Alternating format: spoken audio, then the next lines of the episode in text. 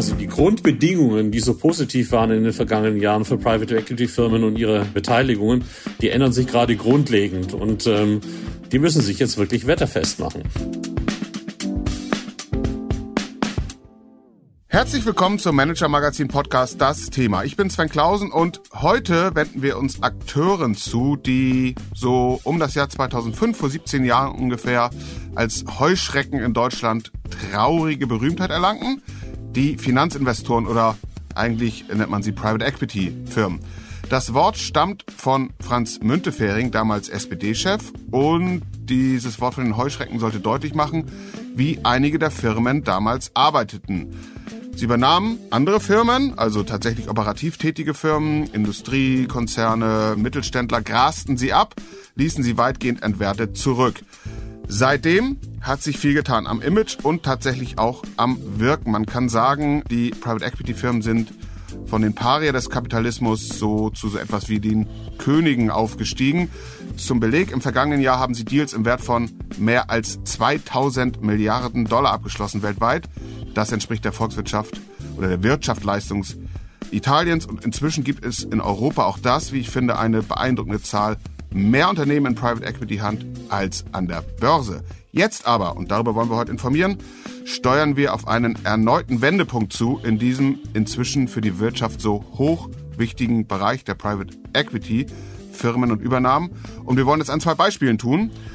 Und deswegen heißt das Thema unseres Podcasts heute Otto Bock und Douglas wie Finanzinvestoren auf die ökonomische Kältephase reagieren. Und um darüber kundig zu informieren, habe ich mir heute, wie Sie das von uns kennen, einen kundigen Kollegen aus der Redaktion eingeladen, Dietmar Palan, Reporter des Manager Magazins. Guten Morgen, Dietmar. Guten Morgen, Sven. Ja, Dietmar, ich sagte es gerade, wir haben in den vergangenen Jahren gesehen einen enormen Siegeszug von Private Equity. Ich habe gerade die Zahlen genannt. Woran lag das? Wir hatten in den vergangenen Jahren sowas wie das Paradies für diese Form des Wirtschaftens. Wir hatten zum einen niedrige Zinsen. Das äh, führte dazu, dass die Private Equity Firmen sehr viele Investoren aus Bereichen gekriegt haben, die sonst in Staatsanleihen investiert hatten, die hochverzinslich waren und die plötzlich in Anlagenotstand geraten sind. Lebensversicherungen, Pensionsfonds, Family Offices von reichen Erben und Unternehmen. Die haben die quasi mit Geld zugeschüttet. Auf der anderen Seite haben die niedrigen Zinsen dazu geführt, dass das klassische Geschäftsmodell von Private Equity Unternehmen, nämlich die Unternehmen zu kaufen, sie mit Schulden vollzuladen und sie dann zu restrukturieren und sie wieder an die Börse zu bringen, diese Zwischenfinanzierungsphase, das waren die idealen Konditionen für diese Firmen. Deswegen konnten die auch ähm, relativ hohe Preise bezahlen. Und, was ganz wichtig ist, die Börsen sind hatten einen richtigen Bullenrun, also die Kurse sind ähm, quasi explodiert und ähm, damit hatten die Private Equity Firmen auch immer einen sicheren Ausstieg und einen lukrativen Ausstieg. Das heißt, die konnten ihren Anlegern hohe Renditen versprechen und nebenbei haben sie auch ganz gut verdient. Und dazu kam, die waren relativ erfolgreich, was die Sanierung von, von Firmen angeht. Und das lag auch daran, dass sie wirklich gute Manager anheuern konnten, weil sie einfach auch unfassbar gut bezahlen konnten. Wir haben sehr erfolgsorientiert bezahlt und es gab keinen Sektor in der Wirtschaft, wo Manager so viel Geld verdienen konnten, ohne dass sie dann auch in der Öffentlichkeit aufgefallen wären, weil die Private Equity Firmen natürlich nicht den Publizitätspflichten von börsennotierten Firmen unterliegen. Ein Chef eines großen Private Equity Hauses sagte mir, man man könne diese Leute, die du gerade ansprichst, also gute Manager, die sonst auch sehr gut verdienen in Unternehmen, eben anziehen, indem man damals oder ja bis heute eigentlich sagt, das ist ja ein life-changing Moment. Das, die Sprache der Branche ist ja Englisch weil die da eben nicht nur mittlere, auch sehr hohe, aber mittlere Millionengehälter bezahlen, sondern zweistellig dann da rausgehen konnten. Also im Grunde genommen so ein bisschen Kapitalismus in Reinform und Paradiesform für Private Equity, aber jetzt dreht sich was. Ja, also das ganze Spiel, wie es in den vergangenen Jahren gespielt worden ist, hing an den niedrigen Zinsen. Und ähm, das hat sich in den vergangenen Monaten radikal geändert. Die Notenbanken haben die Zinsen in 0,75 Prozent Schritten erhöht. Das ist lange, lange, lange nicht passiert. Das heißt, auch für die Private Equity Welt drehen sich die Grundbedingungen des Geschäftes. Die Finanzierungen werden teuer.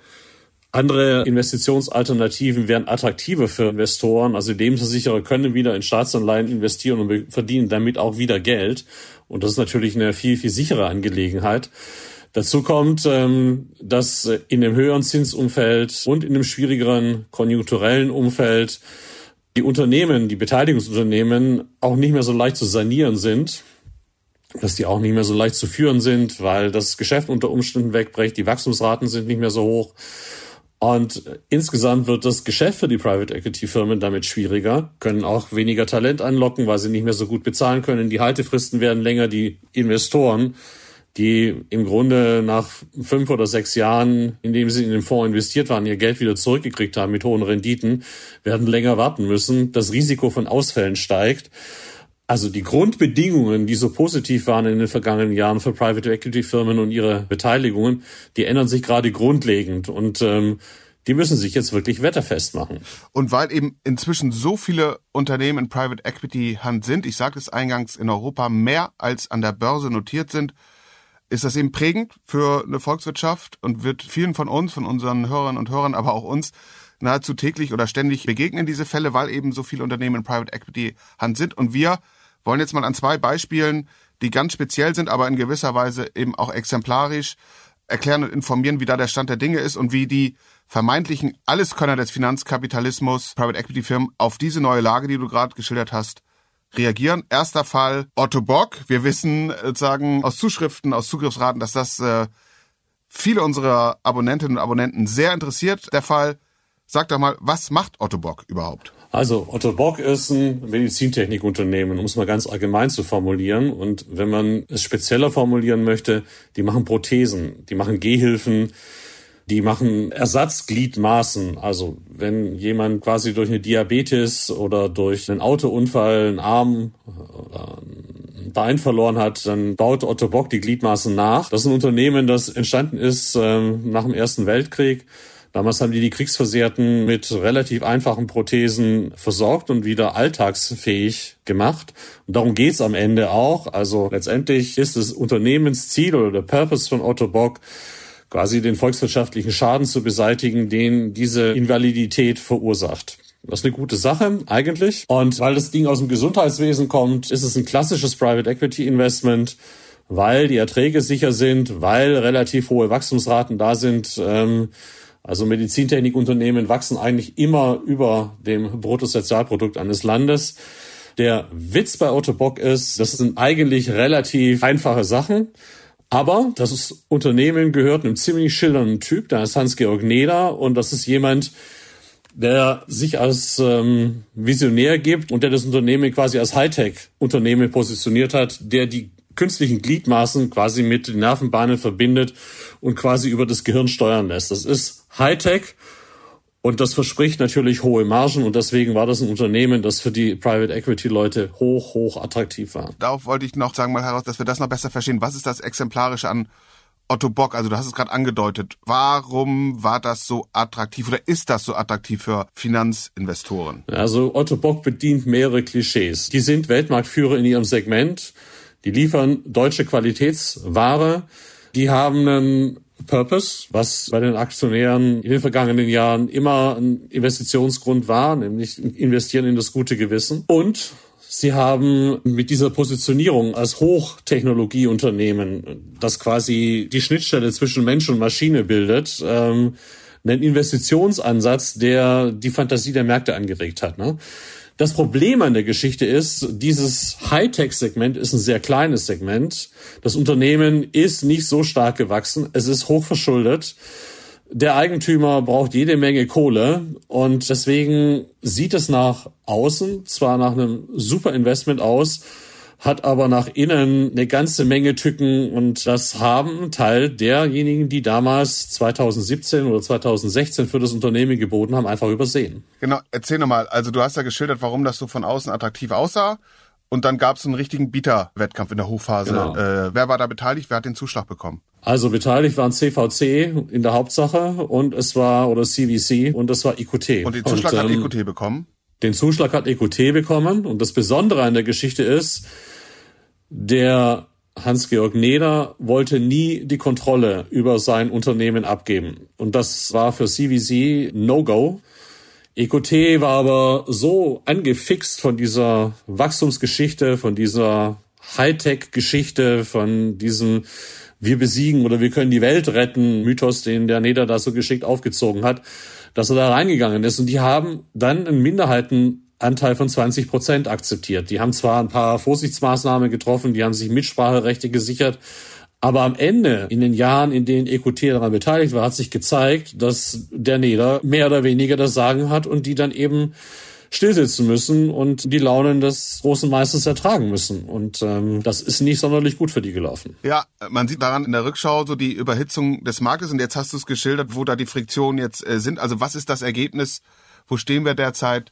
Was bedeutet diese Konstellation, die du gerade geschildert hast, für das Unternehmen? Ja, eigentlich ein Weltmarktführer, wie du sagst. Ja, also im Prinzip waren die ziemlich weit mit ihrem Börsengang. Ich meine, die haben angefangen, also bevor Neder EQT als Beteiligung aufgenommen hat oder als Investor aufgenommen hat, wollte er selber an die Börse, aber irgendwann hat er eingesehen, der Laden ist nicht börsenreif. Also hat er sich ähm, EQT genommen und die sollten ihn quasi börsenreif machen. So, dafür hätte er aber tatsächlich Kontrolle abgeben müssen. EQT hat auf Neder auch gesetzt, weil sie ihn als Visionär und als Leader und als Führer oder Anführer des, eines typisch deutschen Mittelstandsunternehmens gesehen haben und positionieren wollten. Und sie haben geglaubt, sie könnten tatsächlich das Unternehmen operativ fit machen. Das Problem an der Geschichte war, der Neder wollte die Kontrolle nie abgeben.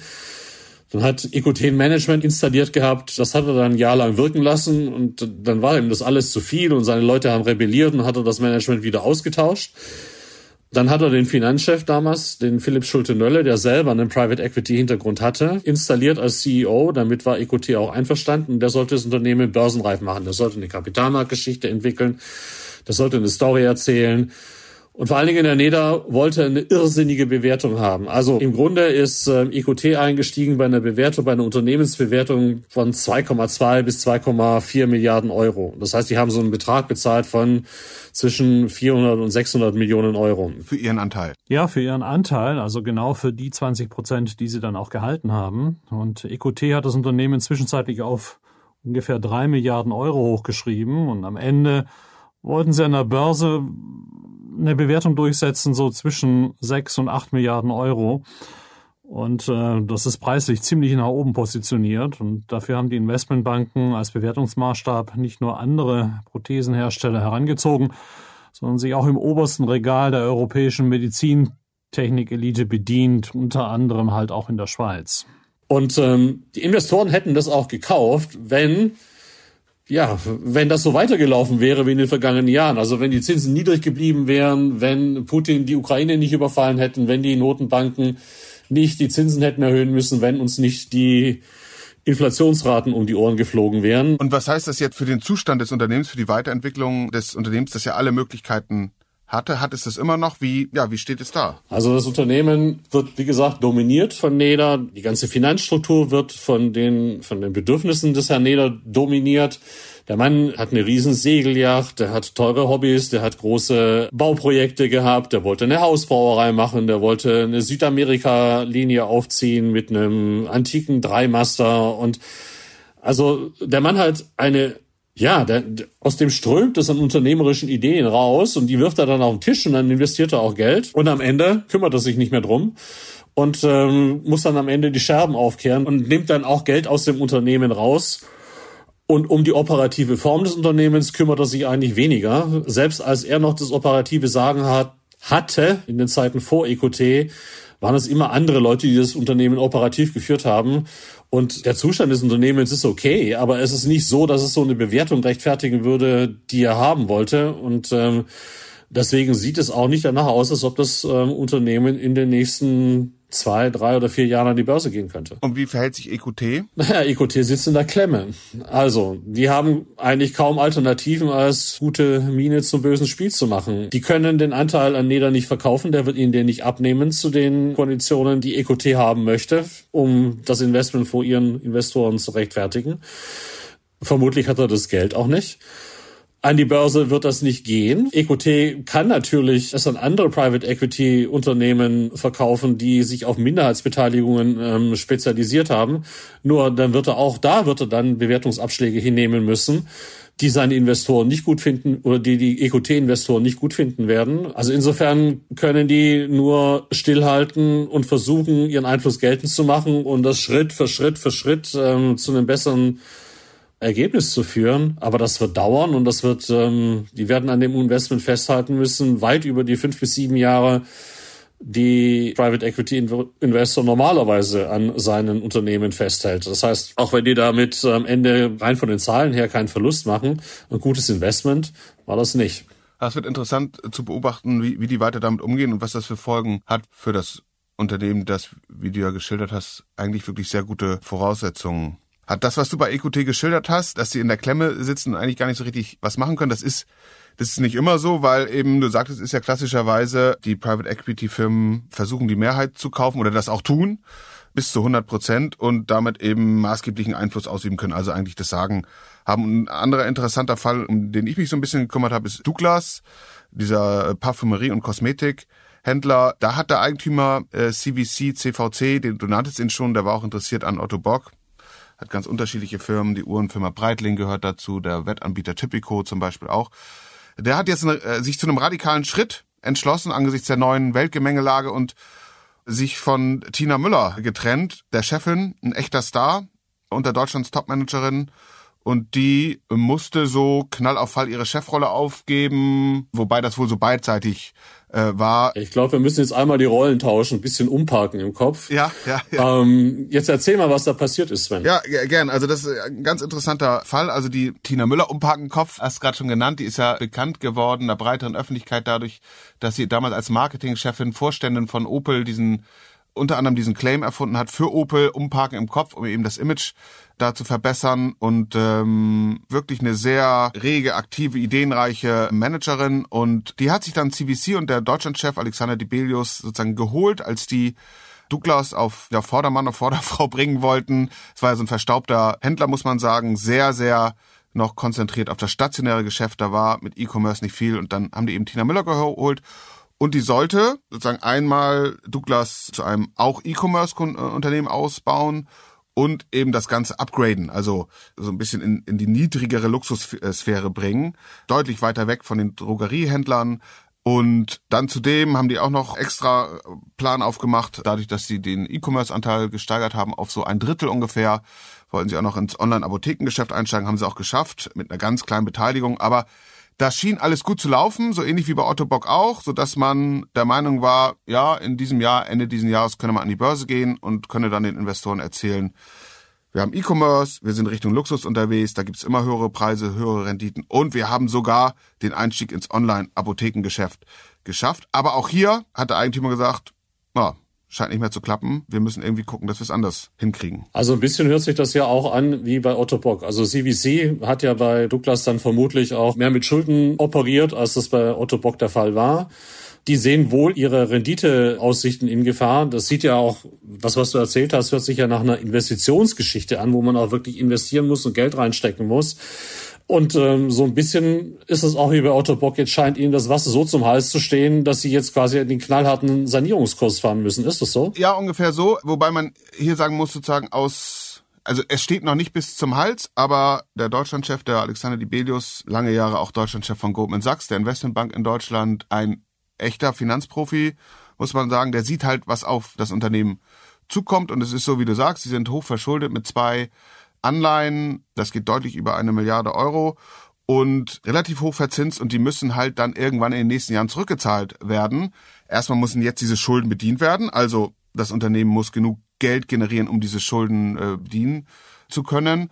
Und irgendwann müssen halt diese Anleihen gewechselt äh, werden, entweder zurückgezahlt werden oder man muss eine neue Anlage, äh, Anleihe auflegen, wenn die eben ausläuft. Und genau da sieht er ein Problem, weil er sagt, okay, ich kann nicht an die Börse gehen, ich bleib also weiter Eigentümer, jetzt kommt die Rezession auf uns zu und jetzt muss ich wirklich gucken, dass das Unternehmen weiter diese Schulden bedienen kann, weil sonst im schlimmsten Fall ich Geld nachschießen muss und das finden meine Investoren äh, überhaupt nicht gut. Hängt das ein bisschen damit zusammen, dass CVC auch eine sehr spezielle Bezahlstruktur für ihre Partner hat? Also meines Wissens müsste dann Dibelius ja auch tatsächlich Geld zurückbezahlen, wenn das Ding in die Verlustzone käme. Und er müsste von seinen Gewinnbeteiligungen einen Teil wieder zurückbezahlt. Macht er wahrscheinlich nicht gerne. Genau, das ist bei CVC auch äh, besonders. Ist natürlich überall so, dass die stark am Erfolg beteiligt werden. Bei CVC ist das nochmal besonders deutlich. Und er hat sich dann eben zu diesem an der Spitze ziemlich radikalen Schritt entschlossen, aber in seiner Logik dann auch wiederum logisch. Also Tina Müller hat eigentlich das getan, was sie tun sollte. Jetzt braucht's aber was anderes, äh, nämlich gar nicht mehr so sehr Perspektiven und Ideen, sozusagen Fantasien für Anleger nach vorne, sondern jetzt braucht's vermutlich eher Kostenmanagement, Management in den Strukturen, in der sogenannten Supply Chain, äh, dass man guckt, sozusagen, wo kriegen wir denn die Waren her, wie können wir da Kosten rausnehmen. Nicht, dass es Tina Müller nicht könnte, aber sagen sie hat in gewisser Weise ist sie als Managerin anders positioniert und es gibt Leute, die da größere Expertise haben. Deswegen ist so das, was wir so gehört haben, ist auch so gewesen, dass, dass sie sagte, ah, mein Ding ist nicht mehr so richtig. Jetzt haben die neuen Chef geholt, ein ganz interessanter Typ. Ähm, Jetzt sag mal, ja. Sag mal, Sven, was hast du für das Unternehmen dann konkret? Das sieht ja danach aus, als ob es da eine Art Blutbad geben wird. Blutbad weiß man noch nicht, aber das ist extrem interessant, weil die Positionierung klar war. Äh, ganz kundenzentriert, sozusagen Richtung Luxus unterwegs, Wohlfühl, Welt, Community-Aufbau, diese ganzen Buzzwords, die wir kennen, hat die Tina Müller gut gespielt, hat auch ganz ordentlich geklappt. Aber das zeitigt derzeit nicht die Renditen, die ähm, man glaubt zu brauchen, künftig, um in dieser Kältephase der Weltwirtschaft bestehen zu können. Ja, und was das jetzt heißt, muss man gucken. Der neue Chef Sander van der Laan hat eine Discounter-Karriere hinter sich, muss man sagen. Der hat so ein Benelux Discounter Action heißt der, groß gemacht. Das ist ja so angesiedelt zwischen Drogeriemarkt und so ein Euro Läden, würde ich sagen. Also Sachen für den täglichen Gebrauch, immer mit dem Versprechen, dass es da ziemlich preiswert oder sehr preiswert zu haben sein wird. Also wenn der das bei Douglas wieder so durchzieht, ist es wirklich eine andere Strategie als das, was sie derzeit verfolgt haben.